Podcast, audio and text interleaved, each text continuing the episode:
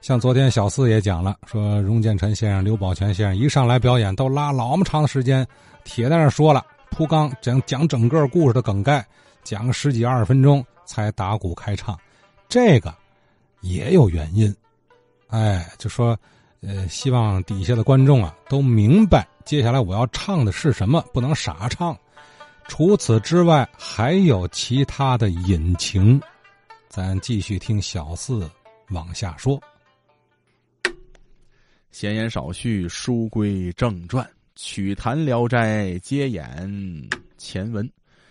这个刘哲老师呢，还有我们广大的听众朋友，给我又来了一个新课题，是吧？评书不聊了，咱聊大鼓。其实聊大鼓的话题，我们收音机前的听众朋友们，包括我们资深的坛友唐文全唐老师，也长篇累牍讲过。可能我讲的和他的有重合的地方。那您就自当再听一遍了。如果我说的有那个谬误或者不正确的地方，您一定通过刘哲老师您反馈给我。确实是这样，我愿意听到大家的批评的声音。您哪儿说的不对，您告诉我，我长能耐。用以前的旧社会的话说吧，您算赏饭了，是吧？嗯，咱们昨天聊到荣建臣荣先生的一个在舞台上，这个作品很长。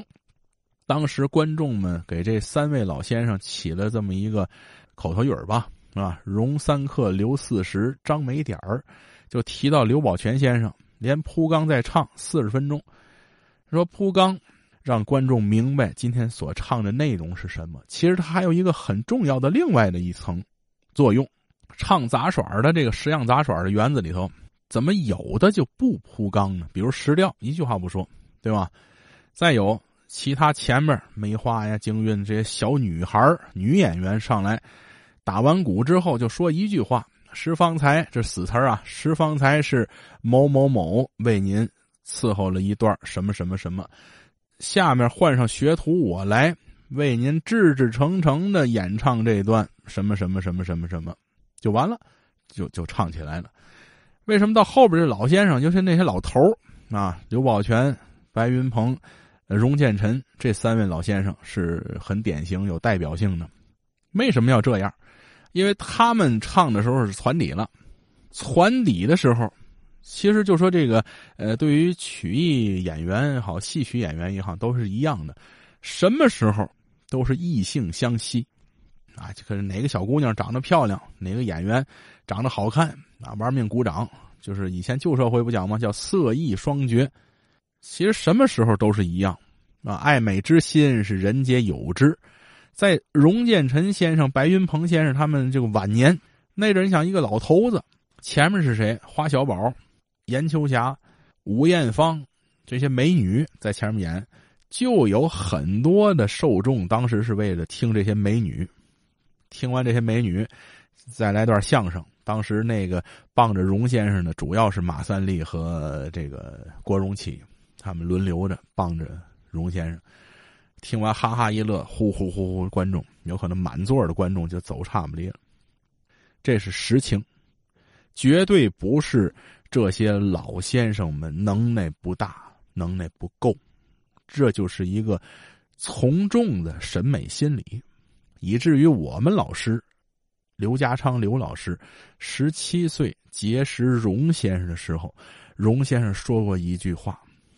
这是我们师傅活着时候，经常给我们转述的，就说：“哎呀，就是荣先生北京人嘛，一叹气，哎呀，你说我这玩意儿陈芝麻烂谷子的，还真有人学。你说你才多大呀？你是中学生啊，爱听我这东西，谁还学呀？完了，这就是七十多年以前荣先生跟我们老师说的。”在我们二十岁出头的时候，在零三年结识我师傅那阵儿，我们老师也说：“这东西谁还听啊？都完了！你们这小孩们爱听这个，你这是小怪物啊！”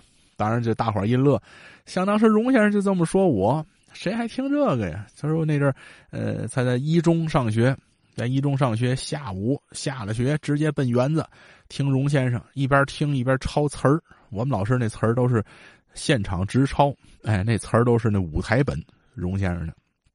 晚上回家吃完饭，继续小梨园，接着抄词儿。我们老师家里头以前条件还不错，中国大戏院、小梨园是大观园、群英的都有这个长期包厢，我也不用买票讲话呢，到那园子包厢里一坐，那那大本拿出来一写一抄词儿。有时候程树堂那只程烈是给荣先生伴奏嘛，先生还学这个程先生的弹弦儿。那是拿手就是模仿那个弹弦的动作等等的，荣先生还拿我们老师抓现挂嘛？你看这小学生连弹弦他都学，底下哗乐了。这个我们老师在现场，就是白云鹏白先生、荣建臣荣先生都遇到过这个情况。前面那小女孩唱完之后，呼噜呼噜，观众走，荣先生上来唱插曲唱完插曲那观众哗哗还往外走，这就是老先生的经验所在啊。为什么？白云鹏先生、荣建臣先生都说过这个话。您要是听我的，就是我铺缸，我铺一小时，您也听；要不是听我的，我就是连插曲都不唱，直接唱今天的作品，唱今天的段子，他也不听。这就是观众走差不多了啊，光剩下那些老头们，就是或者专门听荣建臣的、专门听白云鹏的人了。您为什么多等我这么一会儿？等他们老几位都走了，哎，平安回家了，这剧场里头都清静了，您老几位往前边坐，我至至诚诚的伺候您几位这段什么什么什么什么。然后这几位哇，热烈鼓掌，来着啦！就是这么样的老先生，这个铺缸这么长，他有这样的原因。这个张没点儿是怎么回事？张寿臣啊，说相声为什么叫张没点儿？哎，咱们今天点儿也差不多了，下期接演。是啊，张寿臣先生能没点儿，咱不能没点儿。这眼看就到点儿了，那咱就明天再会。呃，记好参与节目我的电话：幺六六零二六七五三三一。